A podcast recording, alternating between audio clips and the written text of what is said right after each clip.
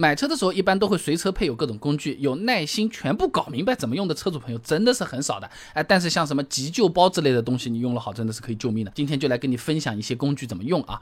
那首先我们来讲讲这个随车附赠的千斤顶，它一般呢和备胎放一块啊。那根据苏在等人发表在《内燃机与配件期刊》上面的文章啊，这手动千斤顶的设计与实现上面，他说，呃，由于变形和成本的原因呢，小轿车上的千斤顶一般呢都是剪式千斤顶，剪刀的剪啊。那这种千斤顶呢用起来有几个需要注意的地。地方啊，一个呢是承受的重量是比较有限的啊，拿论文里面的那个例子作为参考啊，那设计的最大承载力呢？也只有一万两千牛的样子，差不多呢一千两百公斤的样子啊。那你抬起小轿车的一侧一边啊，问题不大。你要整个抬起来，或者要抬点大点的 SUV，或者说是电池包普遍很重的电动车，哎，有可能会出问题啊，要专车专用了啊。那举升的时候还要注意啊，尽量不要坐人啊。这和修电灯泡你不要开的开关道理是一样的啊，换个灯泡那边灯还开着啊，不要这么干啊。第二呢是要找对举升位置。高杰发表在《汽车科技期刊》上面的论文《汽车车身门槛千斤顶支撑点》。变形问题上面有讲到过啊，这大多车型的千斤顶支撑位置都在车身门槛的这个位置。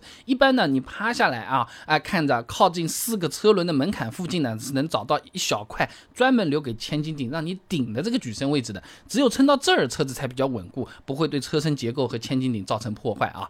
那第三个呢，就是使用前一定要拉紧手闸，防止车辆滑动造成事故。第四个呢，就是车子抬起来之后啊，你不要看这种电视电影里面像修车师傅一样什么。躺在一个滑板里，嚯，滑到这个车子下面去了，或者说把身体探到下面车底去看一看，哎，这种简易的千斤顶，你在看的时候，边上有个人哈推一把，整个车子压下来的啊，呃，非常危险的，你不要干这种事情啊，啊，你真的要弄，你搞一个备胎你在下面垫着啊。那随车工具里面呢，和换备胎有关的东西呢，还有什么套筒、扳手、防盗螺母，以及用来打开轮毂盖的这个拽钩啊。那么轮毂盖拽钩呢，是用来打开这个轮毂盖的，一般呢是，哎。细铁丝的那个样子啊，嗯，你把尾端的小钩子插进车轮中间啊，这个车标位置附近有个小孔的，你找一下，你往外面嘿一拽啊，这个就可以拆下这个轮毂盖了啊。也有些车子呢，它是没有轮毂盖钩的，你想要拿掉呢，需要拧开轮毂盖上的固定螺丝啊。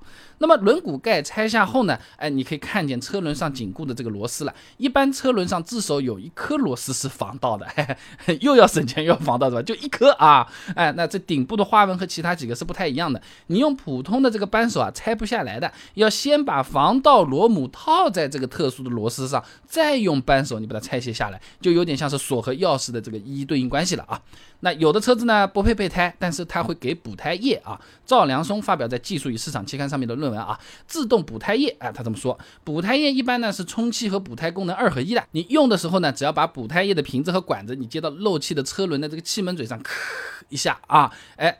气门也打上去了，轮胎也补上去了啊。那需要注意的呢是，补完之后，为了防止这个补胎液凝聚啊，哎，应该呢是低速行驶三到五公里啊，慢慢的开到那边。这个产品大家有没有兴趣？有兴趣给我评论区留个言。人多的话，我给大家去找又便宜又好的货啊。那也有的补胎液呢，它是不带充气功能的，哎，这个时候呢，你补完了还要再接个充气泵，相对会麻烦一些啊。那么除了刚才说的这些换备胎工具啊，随车工具里面一般还有个叫做拖车钩的东西的啊。你打开前保险杠上的这个盖子，有个小方块的啊，这个拖车钩对着螺纹拧紧就可以了。不过想要拖车的话，你还有个拖车绳啊，这个原车一般不带，是要自己买的啊。那么拖车钩和拖车绳要注意。专车专用，你普通的轿车你能不能给大卡车用？呃，这么想想好了，对不对？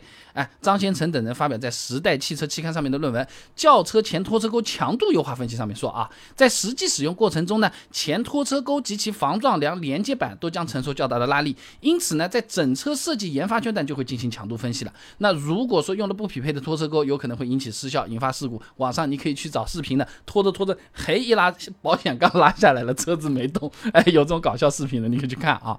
那么三角警示牌也是随车工具，这必须有啊。通常呢是放在后备箱里面的，有的呢和备胎放在一起，有的呢是在后备箱的这个盖子上面啊。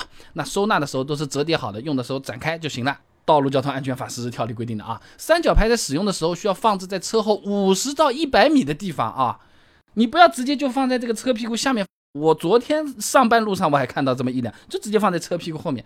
要按照七十厘米一步的这个步幅来算的话，就是你从车屁股开始要走七十到一百四十步左右的距离，就放在那边。如果说是恶劣天气、视线不佳的高速路况，还要放得更远。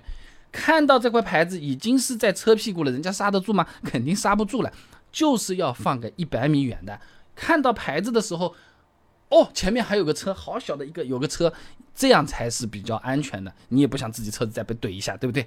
哈尔滨工业大学胡源所著论文分享给你，《高速公路二次事故成因及其预防对策研究》里面，哎，有讲到过的啊。二次事故在所有事故中造成的影响和损失啊，是最大的，而且造成二次事故的主要原因之一就是没有有效的警示标识和警戒措施。所以说，用好三角牌，关键时刻真的是能够保命的啊。反光背心再来讲一下，这个也是能保命的啊。那么根据 GB 七二五八二零幺七机动车运行安全技术条件上面的规定啊，除了无驾驶室的三轮车外，汽车都应装备至少一件反光背心啊。不过新国标是二零一八年一月一号实施啊，以前的老车它就没了啊。二手车，比如说啊，那么反光背心呢，能够让其他司机距离很远的时候就能看到我们，哎，有点像是不需要电的汽车尾灯的这么个意思啊，它可以避免。发生危险，夜晚开车的时候，哎，需要在公路边下车啊，紧急停车这种情况，穿好了再下来啊，安全第一啊。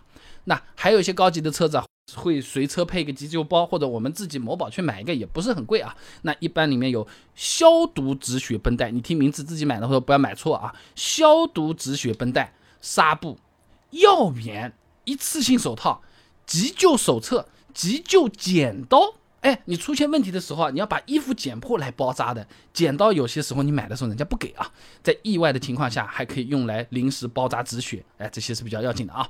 那么李凡等人发表在《医疗卫生装备期刊》上面的论文啊，《急救止血绷带的研制及性能评测》上面说啊，这外伤出血是战场以及平时各类事故现场最常见的伤情，而出血失控则是导致伤员现场死亡的首要原因。哎，这止血包扎是院前急救时稳定伤情、降低死亡率的重要手段，关键时刻真的能保命。到了。那边身上血已经流光了，怎么治啊？对不对？那需要注意的是啊，这些急救用品通常是有有效期的，具体你看包装上面肯定有写啊。开久了你是要换的，你不要买个车我开了八年，急救包有没有？有，后备箱放着，有没有用过？没用过，说不定三年就过期了。有些东西啊。